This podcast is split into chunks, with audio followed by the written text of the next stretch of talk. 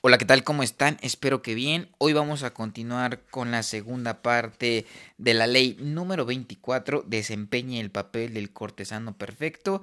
Y sin más que decir rápidamente, comenzamos, cerramos los ojitos o nos relajamos y nos dejamos llevar hacia este mundo de letras.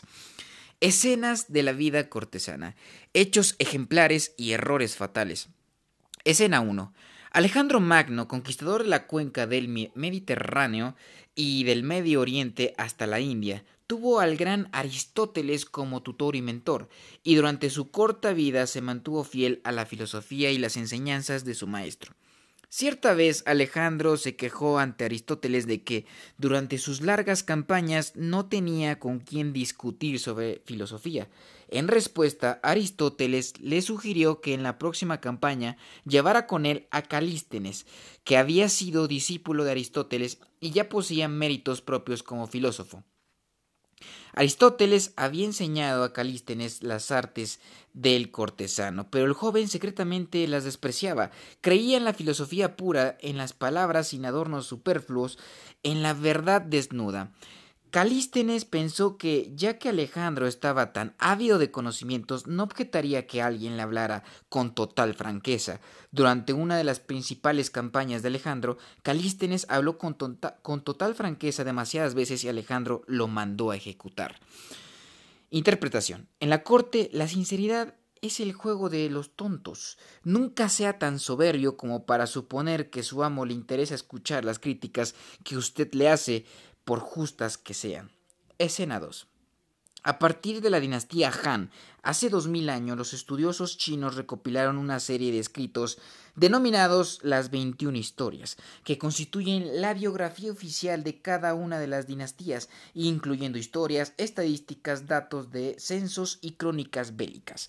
Cada historia contiene también un capítulo denominado Hechos desacostumbrados, y allí entre los terremotos e inundaciones, de vez en cuando aparecían descripciones de cosas insólitas, como ovejas de dos cabezas, gansos que volaban hacia atrás, o estrellas que de pronto aparecían en distintos lugares del cielo. Los terremotos pudieron verificarse históricamente, pero los monstruos y los extraños fenómenos naturales habían sido insertados de forma deliberada, o invariablemente se producían en una suerte de seguidilla. ¿Qué podía significar aquello? El emperador chino era considerado mucho más que un simple hombre, era una especie de fuerza natural. Su reino constituía el centro del universo y todo giraba en torno de él. Encarnaba la perfección del mundo.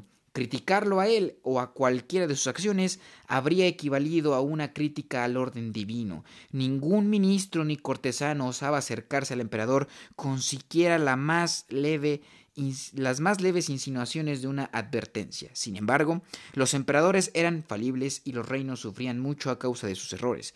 Insertar visiones de fenómenos extraños en las crónicas cortesanas era la única forma de hacer llegar al soberano de turno algún tipo de advertencia.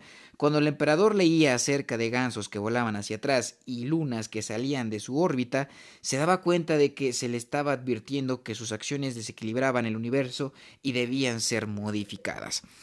Interpretación. Para los cortesanos chinos, el problema de cómo aconsejar o alertar al emperador era un tema de suma importancia. A lo largo de los años, miles habían hallado la muerte por haber intentado advertir o aconsejar a su amo.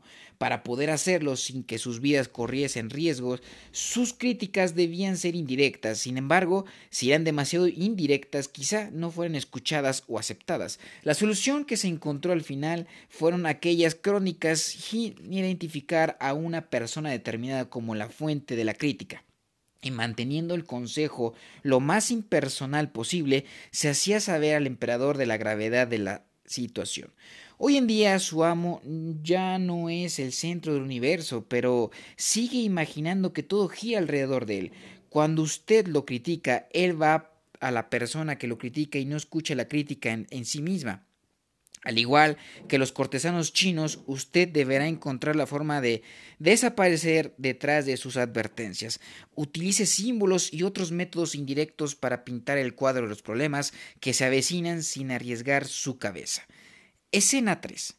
Al principio de su carrera se le encargó al arquitecto francés Jules Mansart por orden del rey Luis XIV, diseñar varios pequeños agregados al Palacio de Versalles.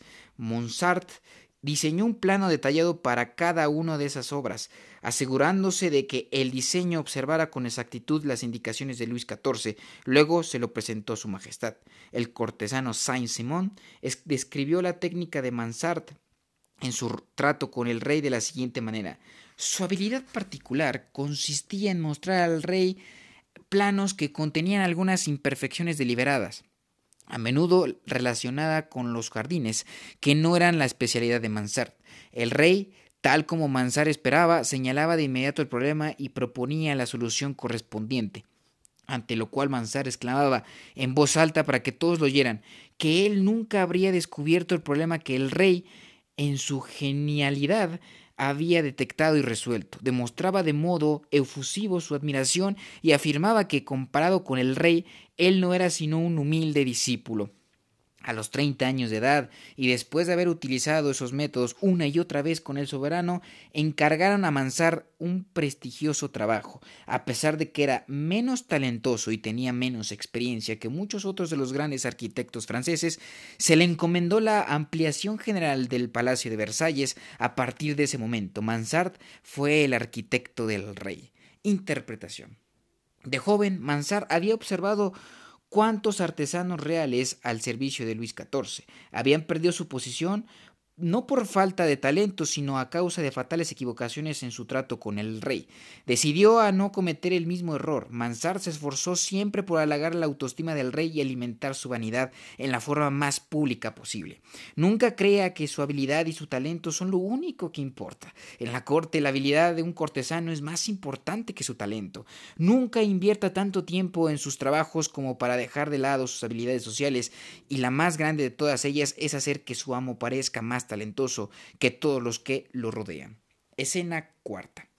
Jean-Baptiste Isabey había llegado a ser el pintor no oficial de la corte napoleónica. Durante el Congreso de Viena de 1814, después de que Napoleón derrotado había sido desterrado como prisionero en la isla de Elba, los principales del Congreso, perdón, los, los participantes del Congreso reunidos allí para decidir el destino de Europa, invitaron a Isabel a que inmortalizara aquel encuentro histórico en un cuadro épico.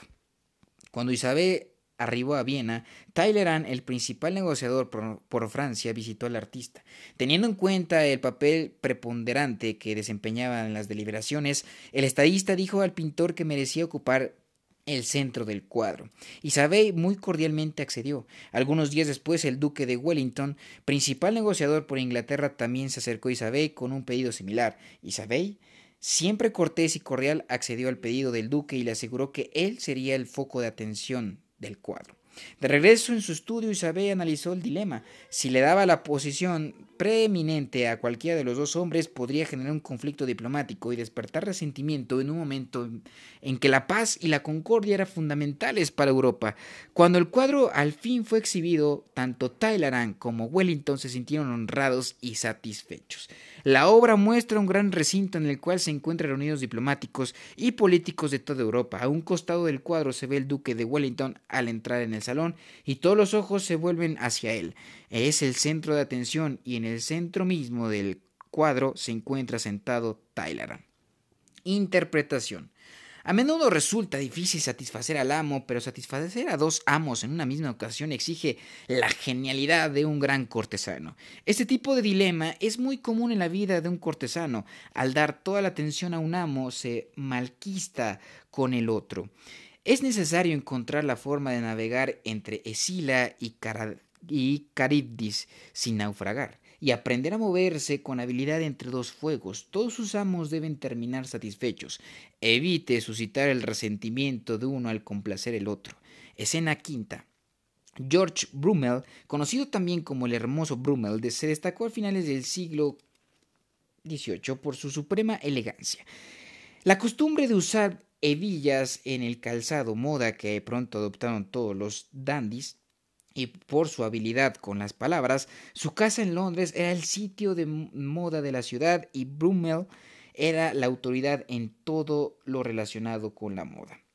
Si él criticaba el calzado de alguien, esa persona se deshacía de, de inmediato de tales zapatos y compraba unos iguales a los que usaba Brummel. Perfeccionó el arte de atar el corbatín. Se decía que Lord Byron pasó más de una noche frente al espejo tratando de descubrir el secreto de los nudos perfectos de Brummel. Uno de los más grandes admiradores de Brummel fue el príncipe de Gales que se consideraba un hombre muy atento a la moda, incluido en la corte del príncipe y cobrando una pensión real. Brummel pronto se sintió tan seguro de su autoridad que solía bromear acerca del sobrepeso del príncipe, a quien solía llamar Big Ben, dado que en una silueta espigada consistía una cualidad importante para un dandy, aquello resultaba una crítica durísima. Cierta vez, durante una cena, dado cuando el servicio de la mesa se demoró un tanto, Brummel le dijo al príncipe haga sonar la campana, Big Ben. El príncipe hizo sonar la campana, pero cuando el ballet se presentó, le ordenó que acompañara a Brummel a la puerta y no le permitiera nunca más la entrada en el palacio. A pesar de haber caído en desgracia ante el príncipe, Brummel siguió tratando a todo el mundo con la misma arrogancia. Sin el patrocinio del príncipe de Gales, de Gales pronto contrajo terribles deudas. Aún así conservó sus modales insolentes y todos fueron dejándolo de lado. Murió en la más absoluta pobreza, solo y abandonado. Interpretación. La punzante ingeniosidad del hermoso Brummel fue una de las cualidades que el príncipe de Gales más apreciaba en él, pero ni siquiera Brummel, el árbitro de la elegancia y del buen gusto en el vestir, pudo salir impune cuando osó bromear sobre la apariencia física del príncipe y en su propia cara. Nunca haga bromas acerca de la obesidad de alguien ni siquiera de manera indirecta y mucho menos si se trata de su amo. Los hospicios para indigentes a lo largo de la historia se han llenado con quienes hicieron ese tipo de bromas a costa de sus amos. Escena sexta. El Papa Urbano VIII quería que lo recordaran por su habilidad poética, la cual, por desgracia, era mediocre, en el mejor de los casos. En 1629, el duque Francesco d'Este, que conocía las pretensiones literarias del pontífice, designó al poeta Fulvio Testi como su embajador ante el Vaticano. Una de las cartas de Testi, dirigida al duque, revela con claridad cuán acertada fue su designación. Una vez finalizado nuestro diálogo, me arrodillé ante el Papa para despedirme, pero su santidad me hizo una señal y se dirigió hacia otro aposento en el cual duerme, y al llegar a una pequeña mesa recogió una pila de papeles, se volvió hacia mí con una sonrisa y me dijo Quisiera que su señoría escuchara algunas de mis composiciones y de inmediato me leyó dos larguísimas odas pindáricas, una en honor a la Santísima Virgen y la otra dedicada a la condesa Matilde. No sabemos con exactitud qué le parecieron a Testi esos largos poemas, ya que para él habría sido muy arriesgado manifestar abiertamente su opinión, incluso en una carta, pero confirmó o continuó así su informe. Adecuándome a su humor, comenté cada una de las líneas con los elogios propios de la ocasión, y tras haber besado sus pies de su santidad, en agradecimiento a su desacostumbrado signo de benevolencia, permitirle escuchar sus poemas, me retiré. Algunas semanas después, cuando el duque en persona visitó al Papa, recitó versos completos de los poemas del pontífice y los elogios y los elogió lo suficiente como para que el Papa se mostrara fuera de, de sí de júbilo. Interpretación. En cuestiones de gusto personal, no tema mostrarse demasiado obsequioso con su amo. El gusto personal es uno de los aspectos más sensibles del amor propio. Nunca impugne o cuestione el gusto de sus superiores. Ellos escriben poesías sublimes, visten de manera impecable y sus modales son un modelo para todos. Escena séptima. Cierta tarde en la antigua China, Chao, soberano de Han, desde 258 hasta 333 a.C., Bebió demasiado y se quedó dormido en los jardines del palacio. El custodio de la corona, cuya única tarea consistía en cuidar de los, eh, los adornos que lucía el soberano en la cabeza, pasó por los jardines y vio a su amo dormido, sin abrigo. Como hacía frío, el custodio de la corona lo cubrió con su propio abrigo y se retiró. Cuando Chao despertó y se vio cubierto con aquel abrigo, preguntó a sus lacayos ¿Quién puso otro abrigo sobre mi cuerpo. El custodio de la corona le respondió de inmediato el custodio, le eh, el custodio de la corona, perdón, le respondieron. De inmediato el rey llamó al custodio oficial de sus, de sus abrigos y lo hizo castigar por descuidar sus obligaciones. También llamó al custodio de la corona a quien mandó decapitar. Interpretación. No exceda sus límites. Haga lo mejor posible todo lo que le hayan asignado, pero nunca haga más. Creer que hacer más es hacer mejor constituye un error muy común. Nunca demuestre que se está esforzando demasiado, pues dará la impresión de estar encubriendo alguna deficiencia. Realizar una tarea que nadie le ha pedido vuelve sospechosa a la gente. Si usted es el custodio de la corona, sea custodio de la corona. Guárdese su exceso de energía para los momentos en los que no se encuentre en la corte. Escena octava. Cierto día, para pasar el rato, el pintor renacentista italiano Fra, Filippo Lippi 1406-1469, y algunos amigos salieron a navegar en un pequeño bote de vela por las cercanías de Ancona. Allí los capturaron dos galeones moros, que los llevaron encadenados hasta Barbería, hasta Berberia, perdón, donde los vendieron como esclavos. Durante 18 meses, Filipo trabajó allí, sin esperanza alguna de regresar a Italia. En varias ocasiones vio pasar a su lado al hombre que lo había comprado, y un buen día decidió hacer un retrato de ese sujeto, utilizando un trozo de carbón del fogón. Aún encadenado, Filipo dibujó sobre una pared blanca un retrato de cuerpo entero de su amo, con sus elegantes vestimentas moras. El hombre pronto se enteró porque en esa parte del mundo nunca antes se había visto semejante habilidad para el dibujo. Parecía un milagro, un verdadero don de los dioses. Tanto le gustó el retrato que le concedió la libertad a Filipo y lo empleó en su corte. Todos los hombres importantes de la corte de Berberia acudieron a admirar los magníficos retratos en color que Fra Filipo ejecutaba y al final en gratitud por los honores de que había sido objeto al tener a un artista tan destacado en su corte, el amo lo devolvió sano y salvo a Italia. Interpretación. Todos los que trabajamos para otros hemos sido de algún modo capturados por piratas y vendidos como esclavos, pero al igual que Fra Filipo, aunque quizá en menor grado, todos poseemos algún don, algún talento, la habilidad de hacer algo mejor que los demás. Obsequie ese talento a su amo y de inmediato ascenderá por encima de los demás cortesanos. De ser necesario, permita que sea él quien coseche los elogios, dado que solo será algo temporario utilícelo como un escalón o un trampolín, como medio para demostrar sus talentos y con el tiempo comprar su libertad. Escena novena. Alfonso I de Aragón tuvo una vez un servidor que cierto día le dijo que la noche anterior había tenido un sueño extraño, en que el rey le obsequiaba armas, caballos y ropas.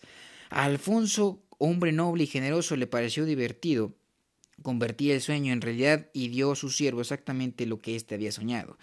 Poco tiempo después, el mismo siervo le dijo al rey que había tenido otro sueño en el cual Alfonso le obsequiaba una pila considerablemente de florines de oro.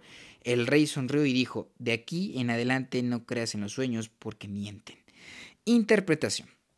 Con el tratamiento que dio el primer sueño de su siervo, Alfonso mantuvo el control de la situación.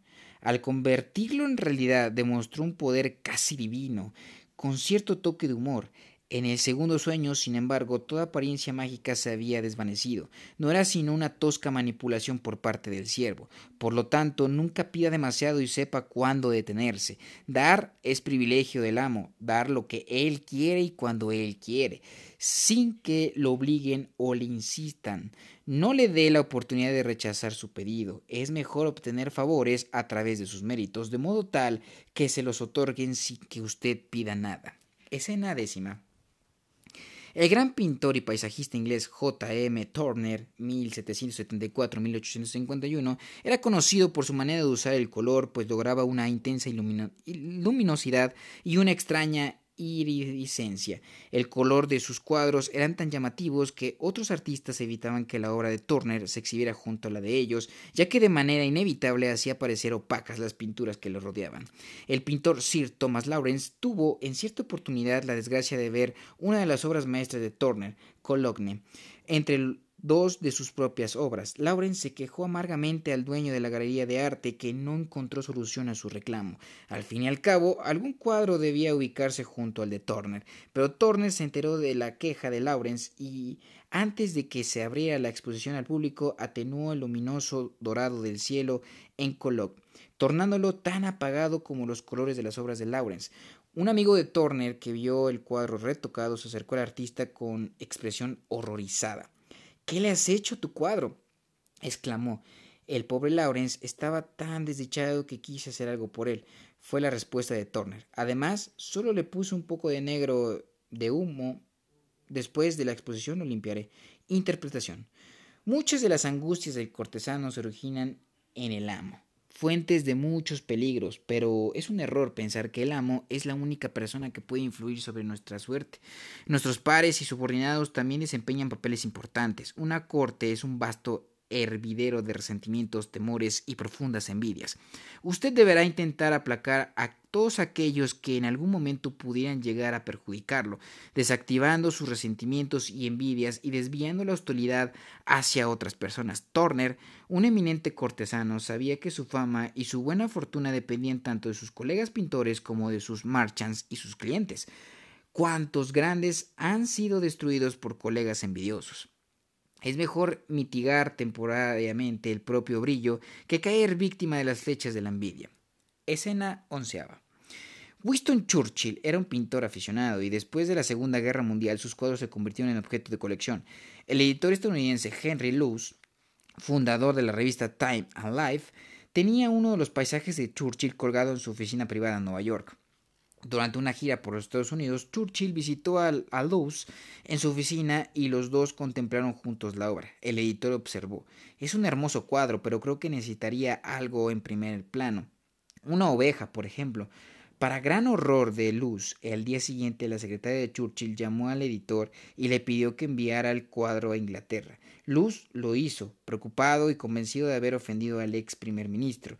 Sin embargo, unos días después el cuadro le fue devuelto, aunque con una ligera modificación. Ahora en primer plano había una oveja pastando plácidamente. Interpretación. En fama y trayectoria, Churchill se situaba muy por encima de Luz, pero este no dejaba de ser un hombre muy poderoso, de modo que supongamos que ambos se encontraban en un cierto plano de igualdad. Sin embargo, uno se pregunta ¿Qué podía temer Churchill de un editor estadounidense? ¿Por qué habría de inclinarse ante las críticas de un dilatante? Una corte, en este caso todo el mundo de los diplomáticos y, los hombres de Estado y también los periodistas que lo cortejan, es un sitio de dependencia mutua. Es poco inteligente insultar o ofender el gusto de los poderosos, aun cuando se hallen por debajo de nosotros o sean nuestros pares. Cuando un hombre como Churchill acepta las críticas de un hombre como Luz, demuestra que es un cortesano sin par. Quizá su modificación del cuadro fue también un acto de cierta condescendencia, pero lo hizo de forma tan sutil que Luz no lo consideró una ofensa. Imite a Churchill, agregue la oveja al cuadro, siempre es beneficioso mostrarse como un cortesano dócil y humilde, aun cuando no se esté sirviendo a un amo. El delicado juego del cortejo, una advertencia. Talleyrand fue el prototipo del cortesano consumado sobre todo lo relativo a servir a su amo. Napoleón. Cuando los dos hombres recién comenzaban a conocerse, Napoleón dijo una vez como al pasar uno de estos días iré a almorzar a su casa. Talleyrand poseía una casa en Auteneuil, uno de los suburbios de París. Encantado, mon general, respondió el ministro, y dado que mi casa está cerca de Bois de Boulogne, por la tarde podrá entretenerse practicando tiro. No me gusta practicar tiro, contestó Napoleón, pero me encanta cazar. En el Bois de Boulogne hay jabalíes. Napoleón era oriundo de Córcega donde la caza de jabalí era uno de los deportes más importantes. Al preguntar si había jabalíes en los parques parisienses, quedaba como un aldeano rústico carente de cultura ciudadana. Talleyrand no se echó a reír, pero no pudo resistir la tentación de gastar una broma al hombre que era ahora su jefe político, aunque no su superior en sangre y alcurnia, dado que Talleyrand provenía de una antigua familia de, de aristócratas. A la pregunta de Napoleón simplemente contestó Quedan muy pocos, mon general, pero me atrevo a decir que logrará encontrar al menos uno. Se convino que Napoleón llegara a la casa de Talleyrand a las 7 de la mañana del día siguiente. La casa del jabalí se realizaría por la tarde. Durante toda la mañana el general, muy excitado, muy excitado, no hizo sino hablar de la casa del jabalí. Entre tanto, Talleyrand en secreto había enviado sus sirvientes al mercado con órdenes de comprar dos enormes cerdos negros y llevarlos al parque. Después del almuerzo, los cazadores y sus perros se dirigieron a Bois de Boulogne. A una disimulada señal de Tyleran, los sirvientes soltaron a uno de los cerdos. Ve un jabalí, gritó Napoleón con alegría. Montó a caballo y se lanzó tras la presa. Tyleran se mantuvo en la retaguardia. Al cabo de una de de más de una hora de galopar por el parque, al fin capturaron al jabalí.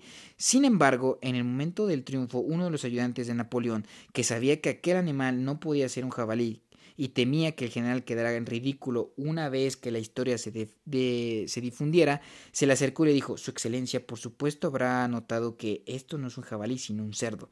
Furioso Napoleón se dirigió a, galope hacia la casa de Tyler. Comprendió que sería blanco de muchas bromas y que enfurecerse con Tyler solo lo haría quedar más en ridículo aún.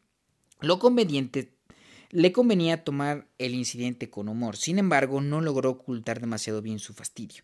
Talleyrand intentó calmar al herido amor propio del general. Le pidió que todavía no regresara a París, que valía la pena volver al parque para para cazar. en el Bois de Boulogne solía haber gran cantidad de conejos silvestres y la caza de estos animales había sido el pasatiempo preferido de Luis, Luis XVI. Talleyrand hasta le ofreció a Napoleón prestarle un juego de rifles que había pertenecido a Luis XVI. Tras muchos elogios y halagos, consiguió que Napoleón una vez más aceptara salir de casa. Al caer la tarde, el grupo se dirigió al parque. En el camino, Napoleón le dijo a Talleyrand: Yo no soy Luis XVI, estoy seguro de que no mataré ni un solo conejo. Sin embargo, aquella tarde había gran cantidad de conejos en el parque. Napoleón mató al menos cincuenta, y su humor pasó del enojo a la satisfacción. Al final de la cacería, el mismo ayudante se le acercó para susurrarle al oído. A decir verdad, Su Excelencia, temo que estos no son conejos silvestres. Sospecho que el tramposo de Talleyrand ha vuelto a gastarnos una broma. Estaba en lo cierto. Talleyrand había enviado otra vez a sus sirvientes al mercado para que compraran docenas de conejos y luego los soltaran en el bosque de la Muñé. Napoleón volvió a montar de inmediato y partió al galope, esta vez de regreso directamente a París. Más adelante amenazó a Talleyrand y le advirtió que no le contara a nadie lo sucedido en el parque, pues si él se convertía en el asmerreír de todo, de todo París, su ministro habría de pagarlo muy caro. Pasaron seis meses hasta que Napoleón volvió a confiar en Talleyrand, pero nunca le perdonó por completo aquella humillación. Interpretación. Los cortesanos son como los magos, juegan sutilmente con, los, con, las apariencias y solo dejan ver a los demás lo que ellos quieren que vean. Entre tanto engaño y manipulación resulta esencial que usted impida que los demás detecten sus trampas y sus trucos. Talleyrand era el gran prestidigitador de la corte y de no haber sido por el ayudante de Napoleón, quizá habría logrado complacer a su amo y al mismo tiempo divertirse a su costa. Pero el cortejo es un arte sutil y un detalle que se haya pasado por alto o un error inadvertido pueden arruinar el mejor truco. Nunca se arriesgue a ser descubierto en sus maniobras. Nunca permita que la gente descubra sus tretas. Si esto sucede, de inmediato dejarán de considerarlo un hábil cortesano y lo condenarán por tosco y detestable. Este es un juego muy delicado. Dedique la máxima atención al modo de cubrir sus huellas y nunca permita que su amo las desenmascare. Y muy bien, hasta aquí llegamos con la ley número 24. Espero les haya gustado. Mañana continuaremos con la ley número 25. Muchísimas gracias.